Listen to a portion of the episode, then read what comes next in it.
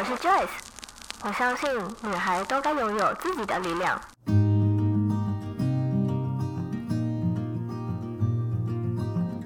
分享，让我们彼此之间不再疏远。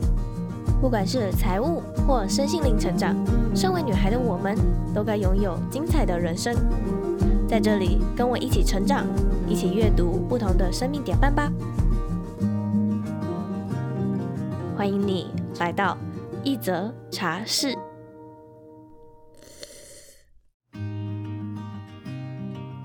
不知道在收听一则茶室的茶友们，是否也有接触一些身心灵领域相关的议题呢？或你是否正在灵修、了解自己、认识自己的路上呢？观察一些后台数据，才知道，其实茶友们非常喜欢这类主题呢。之后可能我会再制作更多这类议题，让大家可以吸收知识的同时，也能达到心灵上的成长。而今天我们邀请的来宾，是我在 Instagram 上认识的一位插画家 Cindy。无意间在收听他的 Podcast 节目时，发现他也有接触身心灵，甚至他还是一位催眠师。于是今天想来采访他，接触身心灵的契机是什么，以及帮助我们破解一些对于催眠的迷思。催眠能够帮助我们在心灵上有什么样的变化？老样子，我要先为这则故事下一段注解。在灵性的路上，没有对错，看到的画面，听到来自神性的声音，都会是一个全新的体验。准备好了吗？那我们就先从。心意为何从经济科系转变成为插画家？开始说起吧。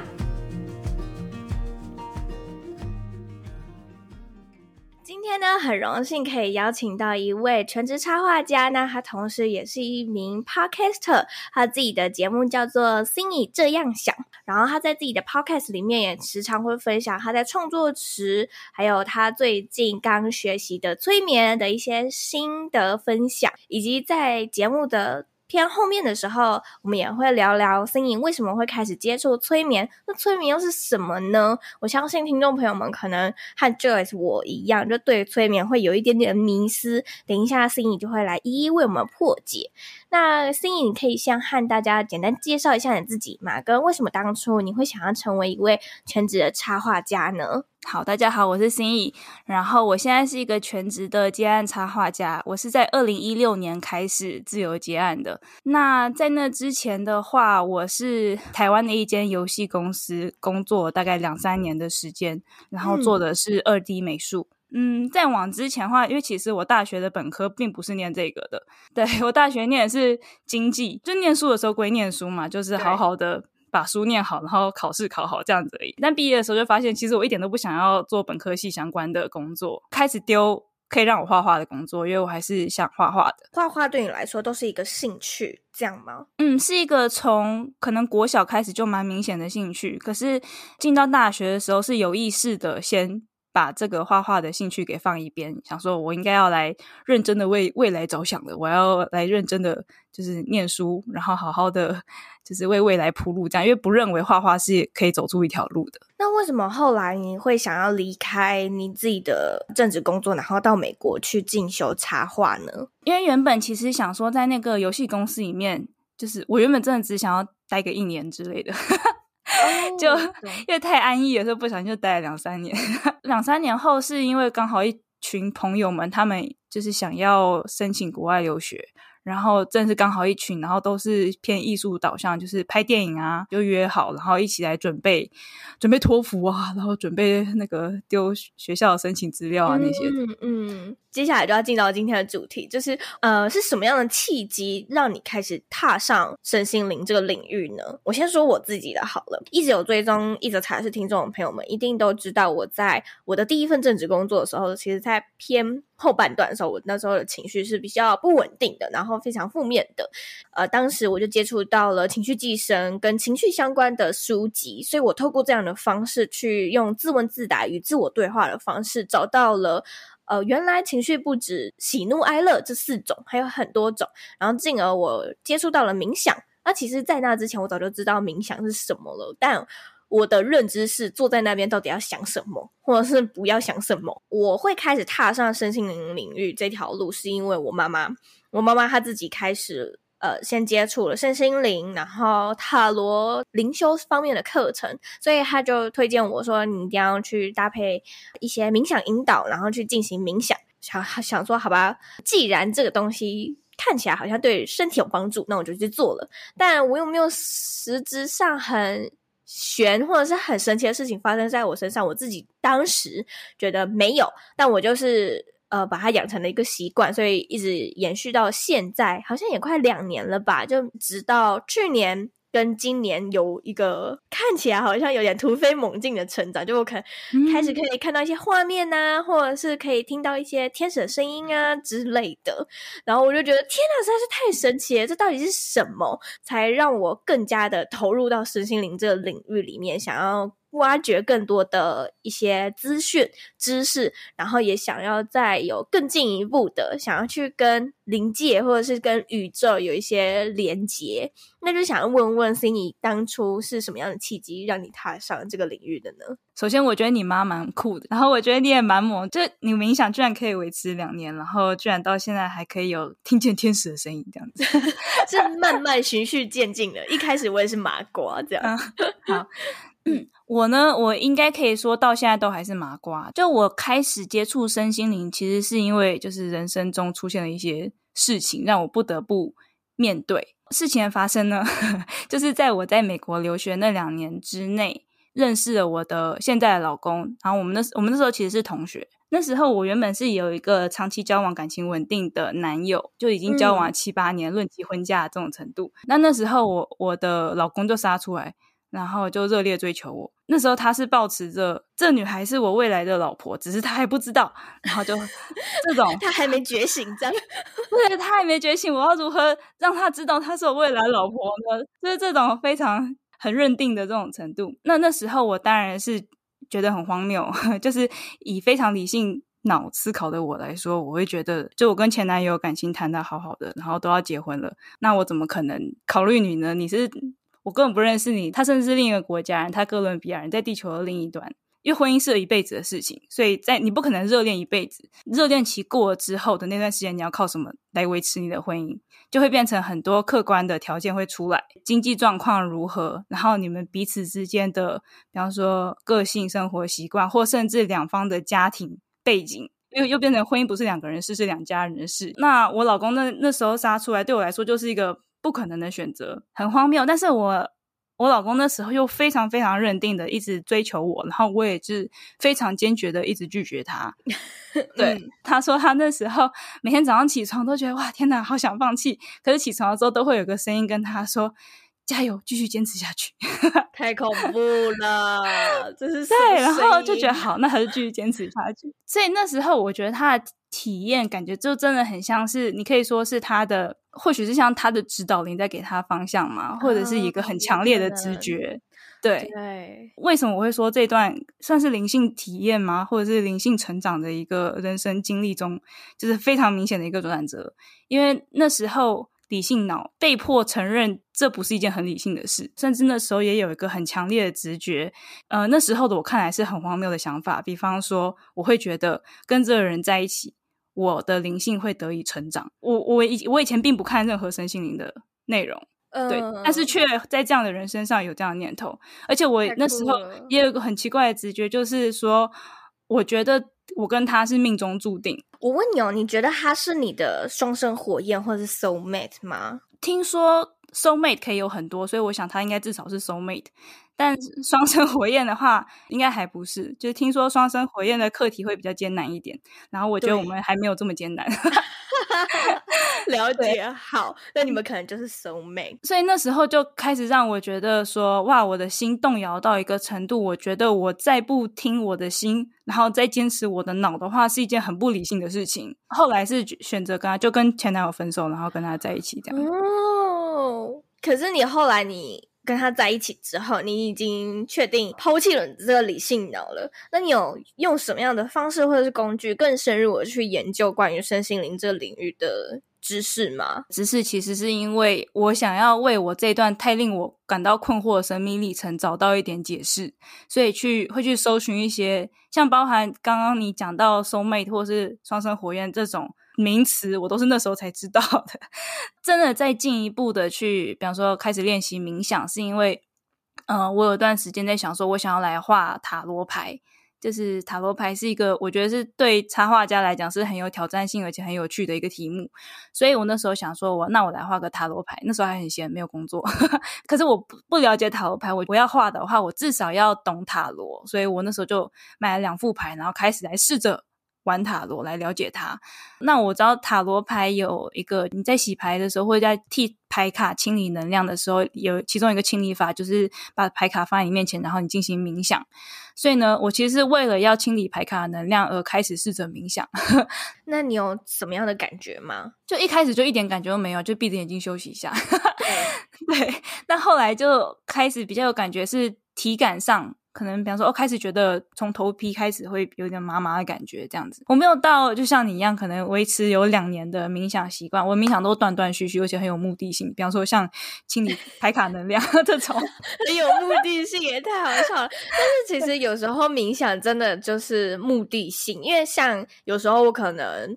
呃，那天就情绪非常的很阿杂，或者是非常的焦躁之类的，我就觉得，嗯，不行，我现在不能，我一定要放下我手边的事情，然后赶快去冥想个几分钟，回来之后我的情绪就平复许多了，那样就很好。那冥想就是对你来讲很有帮助的一个做法。对，没错。你后来还有发生什么样比较神奇的事情吗？除了头皮有点麻麻的那种感觉，我我觉得大家可能会很期待看到什么。或听到什么这种事情发生，嗯，但其实我觉得也不需要到特别的太期待，因为那些就是形上学的一个体验而已，但是未必就表示你比较进化，或者是对，那就是一个新奇感而已。可是我觉得我一直都觉得，其实也不需要特别去追求，我重点都一直放在我的人生能够过怎样，我看待事物的角度是否是有助于我。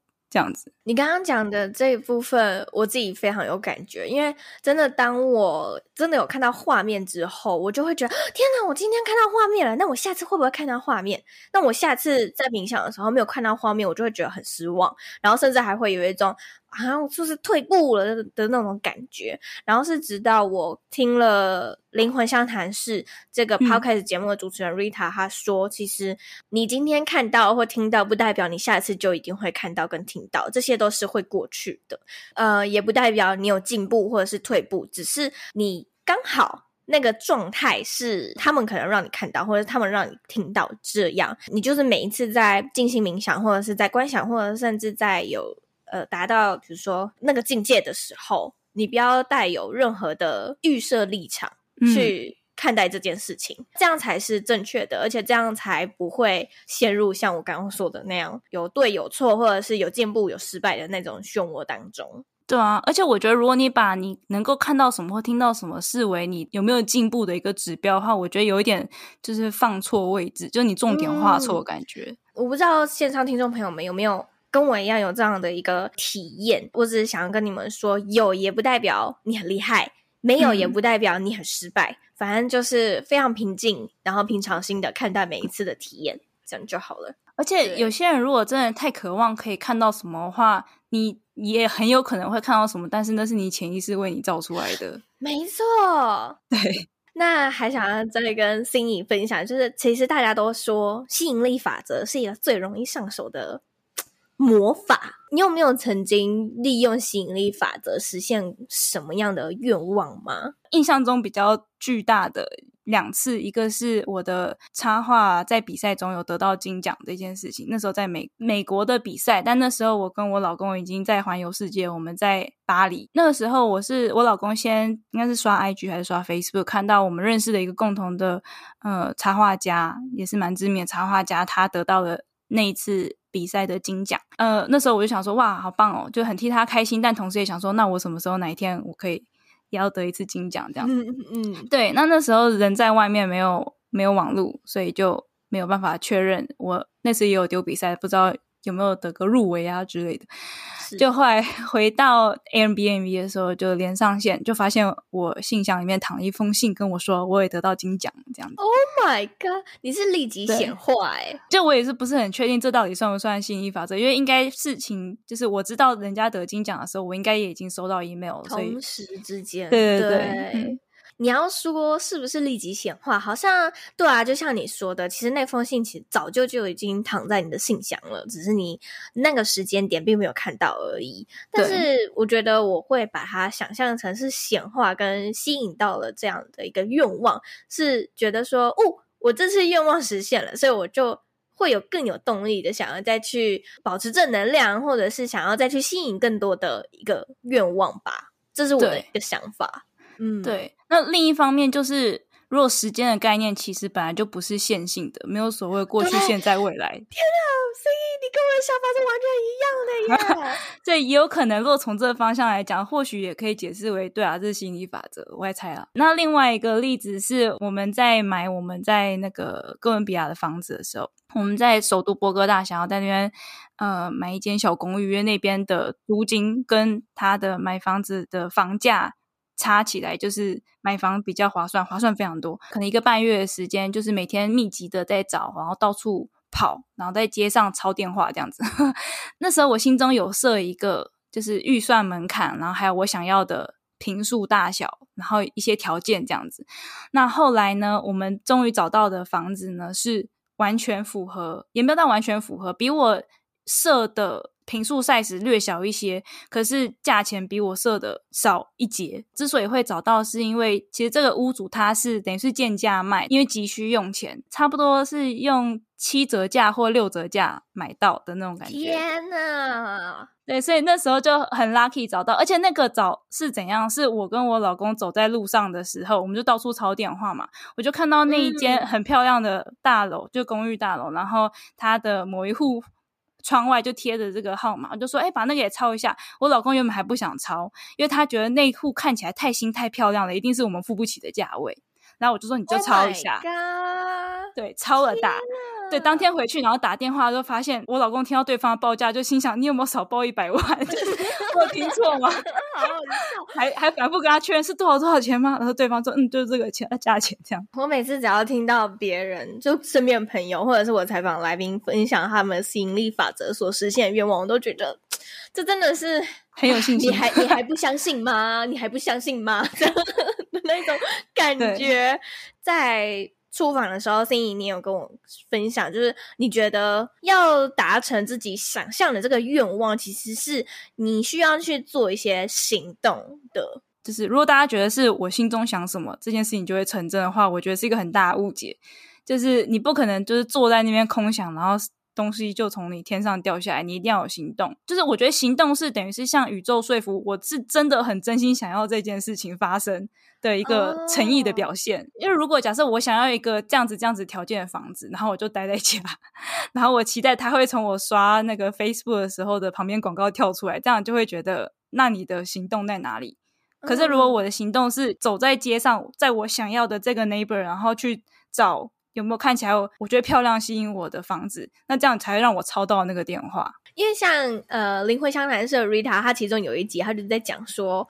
关于彩票这件事情，就为什么有些人会中奖，然后有些人怎么样都中不了？虽然他们可能都。有非常强大的那个欲望，就是我一定要中奖，我一定要中奖，我一定要中奖。但是为什么北北就是这个人就是会中，另外一个人就不会中？他分析就是说，不会中的那个人，可能他想中奖的背后的原因是，哦，我终于可以离开我这一份讨人厌的工作了，或者是我终于可以去买我想要的什么什么东西了，而不是可能那个背后真正的原因对他这个人生来说并没有实质上的帮助。那这样的话，他的这个愿望就不会被。宇宙接收到，然后它就没有办法实现，蛮有道理的。没错，我 我当时听到的时候，我就觉得太有道理了，难怪我永远中不了。就是，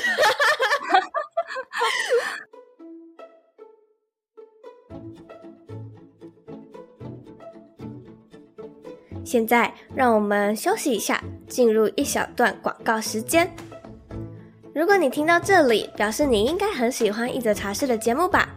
现在快到 Instagram 搜寻一则茶室来追踪我们，可以在上面看到许多与 Podcast 之外的讯息，或是一些 Joyce 的生活分享。想要直接在 Instagram 上与我互动，也欢迎你直接私讯我哟。如果你想要用行动支持我的话，可以到 Apple Podcast First Story 上面帮我们打新评分，或在下方资讯栏的地方支持赞助我喝杯茶，让我持续创作出更多对你有帮助的内容。好啦，广告结束，我们继续回到下半段的内容吧。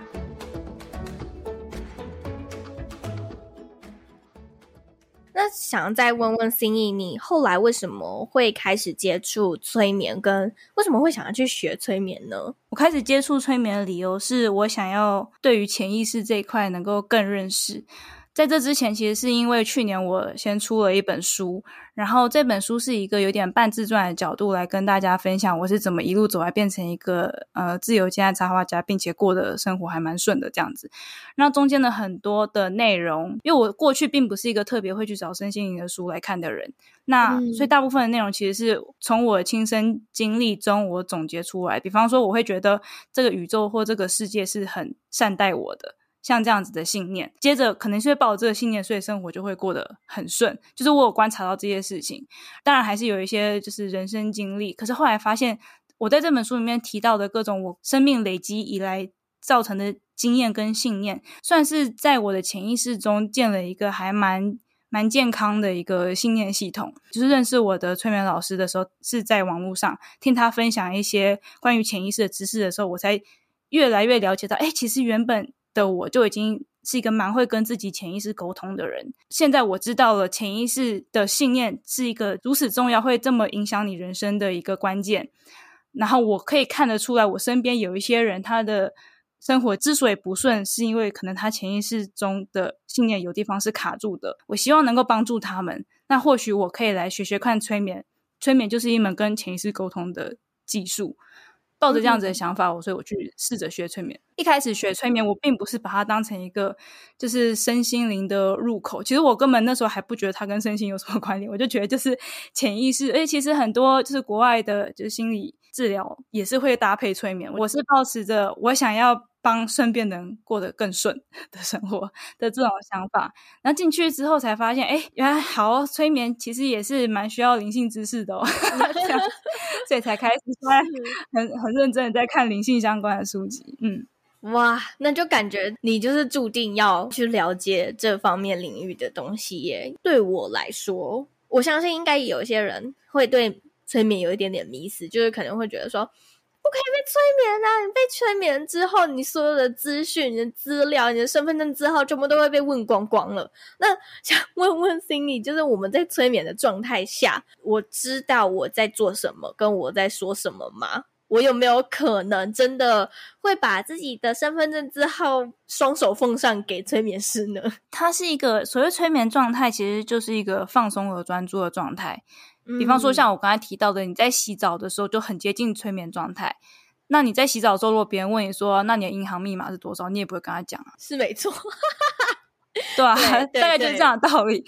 就催眠结束后，你会很清楚的记得你整个催眠过程的，你都去看到了什么，你都说了什么话，这样子。在催眠状态中，就是一个你潜意识比较高涨的情况，所以会比较感觉出有差异的，就是你的情绪波动可能会变得比较明显。因为你平常可能是在生活中，你觉得我好生气，可是我现在要冷静，那是你意识在叫你冷静，在压抑你。哦、oh. 嗯，但如果在催眠状态的时候，你这个很理性的部分，你的理性脑的部分是比较安静的，然后让你的潜意识比较高涨的这样的情况下，那潜意识。也就掌管了情绪啊、信念，还有身体感觉，所以你就知道他的情绪如果高涨起来，你生气，那你就会暴怒出来；或你很伤心，那你就暴哭出来。那我要再问一个比较外行，这应该也是一个迷思，就是你在催眠的时候，你会像电视上面演的，就是拿一个怀表这样，就是摆荡吗？不会啦，这应该是可能比较古老的催眠技术吧。大概就是现在的话，嗯、催眠跟催眠疗愈是不同的概念。催眠的话，你可以说是好，就是这门技术好了。那催眠疗愈是指把催眠这门技术用在就是疗愈上面。那疗愈的话，可能就比方说你好，有些人可能是呃失恋或者是亲人离世，那这样就是悲伤辅导。那或者是你的人生哪里很卡不顺，你要检查你的信念系统。像这种催眠疗愈，你刚刚讲的那种，或者是你在电视上会看到那种，就是可能是舞台催眠，那它是表演性质的，就是比较娱乐用，oh. 把催眠技术用在表演上，这种感觉。那你实际在协助个案催眠的时候，会是用什么样的方法或者是工具去帮助他进到催眠的这个状态呢？就是我们会先呃引导他进入一个就是比较好的催眠的深度，那这时候我们会做的放松引导，就是很像冥想音档那种感觉，就是有引导的冥想，嗯、其实主要是让你能够放松下来，然后让你沉静下来，让你进入这个放松的专注状态，也就是催眠状态。嗯、所以如果我能够。跟自我对话的话，然后可不可以透过冥想的方式，也跟自己的潜意识沟通呢？其实我觉得某种程度上是可以的，就是你一定也有经验，你在冥想状态的时候，有时候会有一些直觉或者画面的那种呈现。对，那可能就是你的潜意识在丢讯息给你。这种时候，其实我觉得在就是催眠疗愈过程中就蛮类似的，但是有些人会有什么样的状况比较难呢？比方说你在冥想的时候，你进到一个让你情绪非常激昂的，我不知道一个场合，或比方说有些人是催眠回溯到前世，那他前世是一个很就是天崩地裂的前世，然后他在一个仓皇逃难或干嘛的，他可能会在一个很激动的情绪中，如果是你自己操作的话，你可能会自己出不来。哦，会有这样的风险。你本来就已经在情绪中了。催眠师之所以在旁边可以引导你，是因为催眠师还抱着就是理性的部分。当然，我们也是有在沉在催眠深度，所以才可以好像在潜意识之旅的向导一样带着你走。那个人就是完全沉浸在潜意识高涨的状态，所以可以说像一个三岁小孩一样，他会没有一个策略性的，那我该往哪里切才可以找到问题的症结点。嗯。可是那催眠师在旁边，他是依然带着有策略性的、有理性脑，他有一个有逻辑的问话方式。那想再问，就是我们催眠完毕之后啊，个案会有什么样的改变吗？就比方说，如果他原本是一个，就是某个地方信念卡住，我觉得我就是不顺，或我觉得我就是很委屈这样子的个案，那如果中间的催催眠疗愈有成功的把他的问题解决的话，那他醒来后感觉可能是很释怀的，或者他可以用一个新的角度来看待自己的人生，然后用一个比较我可以重新开始，我从现在开始是我的新人生的这种。态度来面对接下来的日子。可是你刚刚有讲到说，呃，因为我们潜意识的信念某个症结点，所以才会需要催眠师的协助去把这个结打开。有什么样的举例吗？因为可能听众朋友们听完了之后，还是觉得有点抽象。嗯，我比较常举的两个例子，好，一个是假设感情上，假设这个人他一直是一个很想要交男朋友的情况，但是他一直交不到男朋友，或是交往了之后就很快的会分手。虽然他表面上他意思是很想要交男友的，可他的潜意识可能是认为自己不值得被爱的。你的意识怎么想是不重要的，因为你的生活会长什么样子是由你的潜意识来主导。现实生活中就是实现的这个实相就会变成她很难交到男朋友。呃，虽然想交男友，但是好像每次要开始一段感情的时候，就是会遇到两人必须要分离的状况。比方说一个人要飞到国外去留学，或者是一个人又怎样。已经很多次了，总是没有办法开始。就后来就是挖下去，他的潜意识，他的深层信念就是很担忧一段感情到底能不能有好结果。这种感觉，像如果有这种信念的话，催眠师都会再去找他的人生中是有经过了什么样的人生经历，导致他形成这样的信念，然后我们再回溯到那个呃人生经历去把它给解开。那有些人的形塑这个信念的人生经历。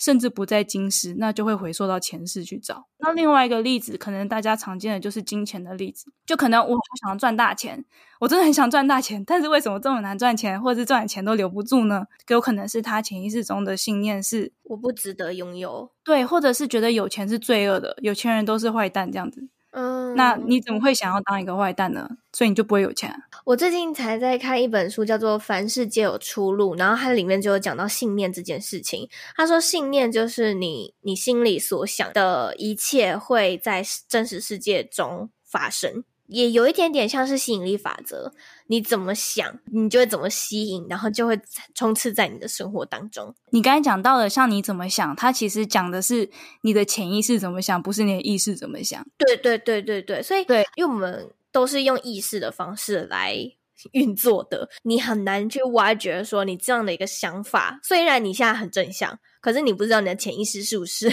跟你一样很正向，可能他跟你是背道而驰的想法，那他就会像是一个你右脚踩着油门，然后左脚踩着刹车，然后你一直在原地不停，没有办法前进的一个状态。对，你就会，诶，我明明就想要去那目的地，但为什么我还在这？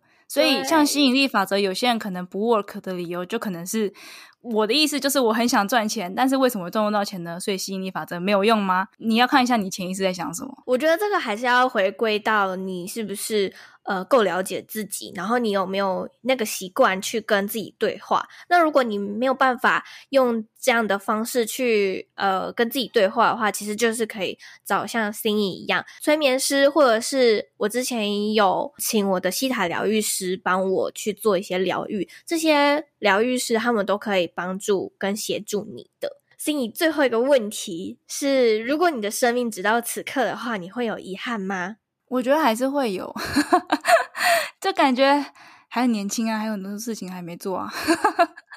就你也看过，就是《灵魂的出生前计划》这本书嘛？对，所以知道就是说，从这本书的这个角度来讲的话，我们来到这一生都是有一些课题要学习。觉得我人生走到现在，算是有学习到一个课题。我就我觉得我老公有可能是在《灵魂的出生前计划》跟我已经 say 好的说，好，我们这次见我的这个这种。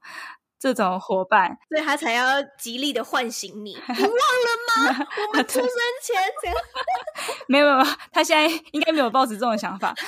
对，那 anyway，可能在那个人生阶段，我觉得我有一些课题已经学习完毕了。可是我觉得我这一生还没有完全学完我所有的课题。就是灵魂到一个每一个转世，它都是有一些课题要学习的嘛。那在地球上的这个环境，就是有很多机会显化给你，看你能不能够做出不一样的选择。如果你过去做错了选择，那或者创造这样子的机会跟环境，嗯、那你是否能够呃创造什么，或者你能不能够学到你该学的课题？嗯、所以我就觉得，我就是审视自己，我觉得我应该还有还没学到的课题，所以我觉得。老天没有理由在这个时候收我哦。哎，可是也有一种说法是，你在来到这个人世之前，其实就已经决定好你什么时候出生跟什么时候死亡了。你会有这两个时间点，都已经是决定好了。然后中间你要怎么玩就怎么玩。如果如果用那个《灵魂出生前计划》这本书来套用的话，可能就会是你要在你的死亡之前。就要想办法的学会，或者是体验某件事情。那如果没有的话，你下一世还要再去继续这样的一个轮回。哦，就是有个 deadline 这样子。对对对对对。那如果你没有的话，你下一世还要再再继续平衡这个因果，或者是学习这个课题。可以这样说啦，他总不能就是等到你就是学会再让你毕业这样子。对啊。因为如果如果你学会就毕业了，你就不会一直都来到人世间了，好吧？也是有可能，这这说法也是有可以考虑的点，嗯，蛮有趣的。我觉得这个身心灵领域的东西真的太广、太多、太多我们不知道的事情了。另一方面，很有趣的事情就是，不管你是相信哪一种说法，你相信的那个就会成为你的真实。又又回扣到信念这件事情，你相信 什么，它就会出现在你的生命当中，这样。对，就挑一个对你有帮助的来相信，这样就好了。嗯嗯嗯，没 错。好，那今天谢谢 Cindy 跟我分享这么多灵性层面的一些故事分享。那最后，如果有茶友想要找到你的话，可以在哪里找到你呢？呃，我出书的这个书名叫做《人生就求一次如鱼得水》。嗯，或者你直接在博客来搜寻我的名字 Cindy C I N Y E E，这样也可以找得到。然后我的 I G 是 C C I N Y E E C Cindy，Podcast 叫做 Cindy 这样想，但是我的 Podcast 就是一个很佛系更新。如果有兴趣预约我的催眠服务的话，从我的 I G 首页链接进去，也可以找到我的催眠预约链接。嗯嗯，好，那我也会把相关的链接都放在这一集的资讯栏的地方，有兴趣的茶友们都可以点到资讯栏的地方去看看，或是可以直接到 IG 去找 Cindy 的账号。我们这一集就到这边喽，我们就来跟听众说个拜拜，拜拜，谢谢，拜拜。听完今天的节目，不知道你对于催眠有没有更深入的了解，或是破解一些迷思了呢？其实之前 Joyce 也认为催眠是一个非常危险的事情，生怕自己的身份证字号、银行账号密码都会在催眠的情况下被催眠师套话套走了。原来在催眠的状态，我们是可以知道自己在说什么，或是可以看到自己画面的。访谈过程中，心仪也有讲到一句话：潜意识会影响我们的信念，而信念会直接影响我们真实生活中的实相。心仪也有提到，当你想要向宇宙下一个订单时，虽然吸引力法则很厉害，而且这件事情是真的能实现的，可是不是只有下订单而已，你还需要付诸行动，才能够让你的愿望更加成真。最后，Joyce 想问问你，你最近一次心想事成是什么时候呢？又是心想事成什么样的愿望呢？欢迎你可以截图这一集，分享到 Instagram 现实动态上，写下你的答案。或是，如果你觉得这一集的内容对你有帮助的话，也可以帮我们分享到现实动态上面，写下你的心得，并且 tag 我。我的 IG 账号是 j o y c e h s h 点 c o。如果你可以帮我们在 Apple Podcast First Story 上面打星评分，并且留言写下你还想要 Joyce 分享什么样的内容，我会非常感激你的。或是如果你想要直接用行动支持赞助我喝一杯茶的话，也可以在下方资讯栏的地方点击赞助连接，支持我持续在这里每周三早上八点为你讲一则好故事。那我们就下周三再见喽，拜拜。